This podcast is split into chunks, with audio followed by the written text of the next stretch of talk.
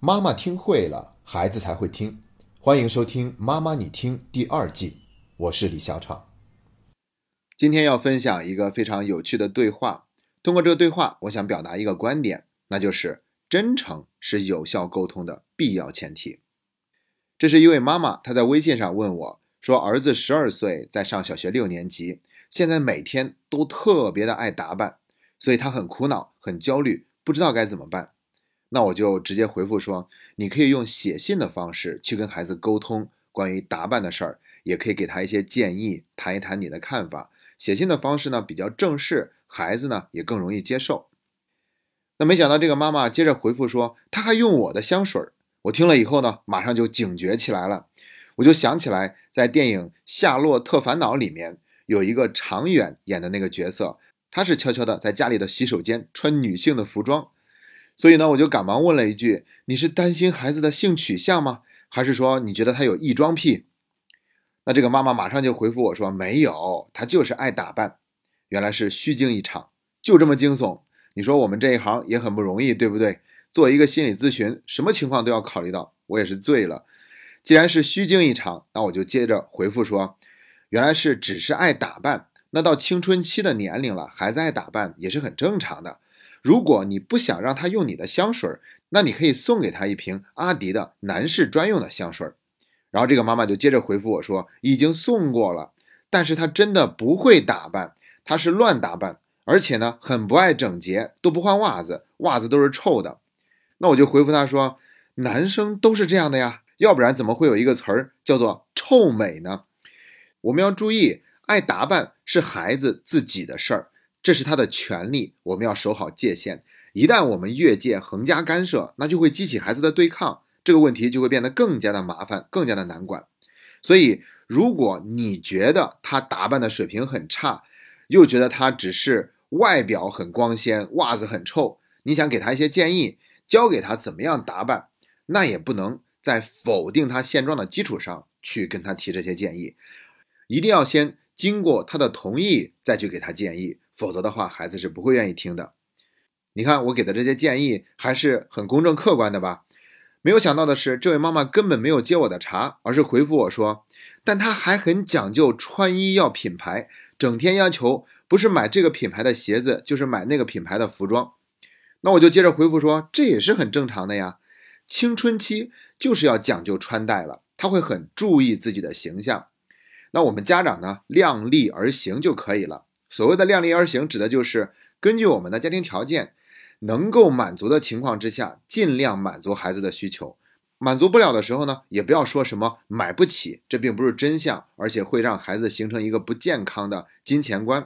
我们可以跟孩子说，家里的开支在每个人的身上都是有限度的，所以我没有办法无限的去满足你的要求，那你要懂得取舍。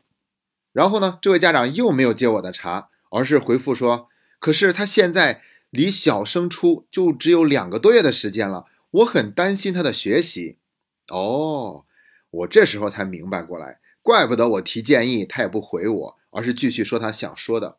原来真正的问题是在这里。这个沟通是不是很有意思？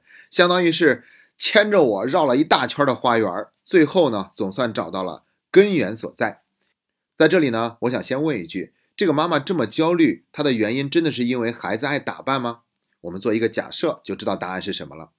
假如这个孩子很爱打扮，打扮水平也很差，但是呢，学习成绩很好很稳定，那请问这位妈妈她还会焦虑吗？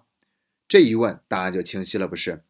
其实呢，她说的是两回事儿，一个是孩子乱打扮、瞎讲究，这是一个表面现象，不是根本；另外一个才是根本原因。就是他觉得孩子没有好好学习，而他很担心孩子的学习状况，这其实是两码事儿，对不对？而这个妈妈呢，则是认为孩子打扮影响了学习。那我们不妨再假设一次，如果这个孩子不打扮，是不是就一定能够学习好呢？不一定吧。所以在这种情况之下，如果我们拿爱打扮去跟孩子说事儿，然后希望他好好学习，那就等于没有说到点子上。而且呢，还极有可能引起孩子的反感，他会觉得家长管的太多了，太烦人了。你看，这就是不真诚，或者说妈妈她自己都没有搞清楚自己真实的焦虑的原因是什么。所以呢，在没有做到真实的前提之下，去跟孩子沟通打扮的事情，哪怕用再多的沟通技巧，也未必会有一个好的结果，而且妈妈的焦虑还是少不了。所以呢，他问问题的这个过程，就是一个不断清晰了解自己内心真实想法的过程。不过这个过程呢，其实也并不容易，不是说我们问到了这儿，问题自然浮现了，我们马上就能看清楚。因为焦虑呢，有的时候的确会影响到我们的判断力。但是这期节目我已经把这个话题讲的足够清楚了。那我们接下来呢，就直接去把这个事儿说到点子上，看一看我们怎么样跟孩子沟通学习这件事儿。还是那个建议，就是可以用写信的方式。那我们可以在信里面跟孩子说：“离小升初就两个多月的时间了，妈妈很在意你的学习。”我想你也盼望着能够考一个好的成绩，进一所更好的初中去读书。然后呢，我感觉你现在好像并没有把更多的心思放在学习上，所以我有点担心。因为好的成绩是要靠努力、认真学习才能换来的。那在学习上，我想表达对你的关注和支持，想提醒你看一看有哪些地方还能做得更好。如果你愿意的话。我也可以跟你一起想办法。你看，这就是发出了一个邀请，他是在遵守界限的情况之下去跟孩子谈论这个事情。这样的表达方式呢，就不容易去激起孩子的对抗心理，他就更容易同意我们的这个邀请。然后呢，我们就可以去跟孩子一起去讨论了。那接下来呢，我们可以再给孩子写一封信，或者说是跟他当面去讨论这个事情。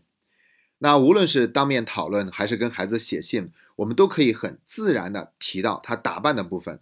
我们要先明确的表态，关于你打扮的事情，我没有说你不能打扮，这是你的权利。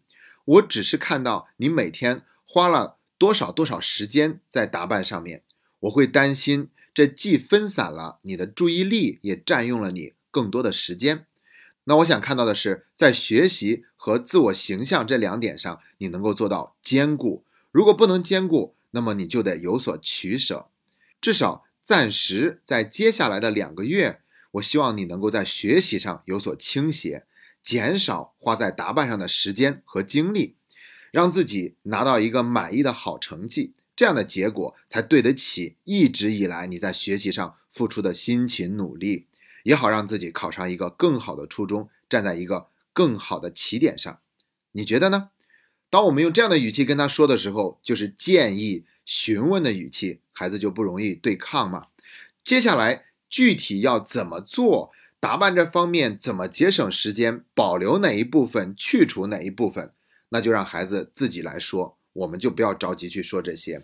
然后学习上要怎么样去多花一点时间，变得更加的认真，也是让孩子主动去说。我们接下来呢，从所有的选项里面选出。最切实可行的方法，然后呢，作为父母，我们来负责提醒、检视孩子接下来的执行就可以了。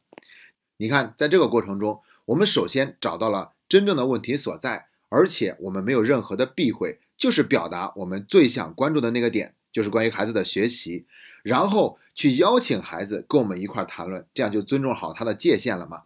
接下来呢，我们就更能够得到孩子的同意，一起去面对这个事情，探讨出一个让我们双方都满意的结果。这就是真诚的力量。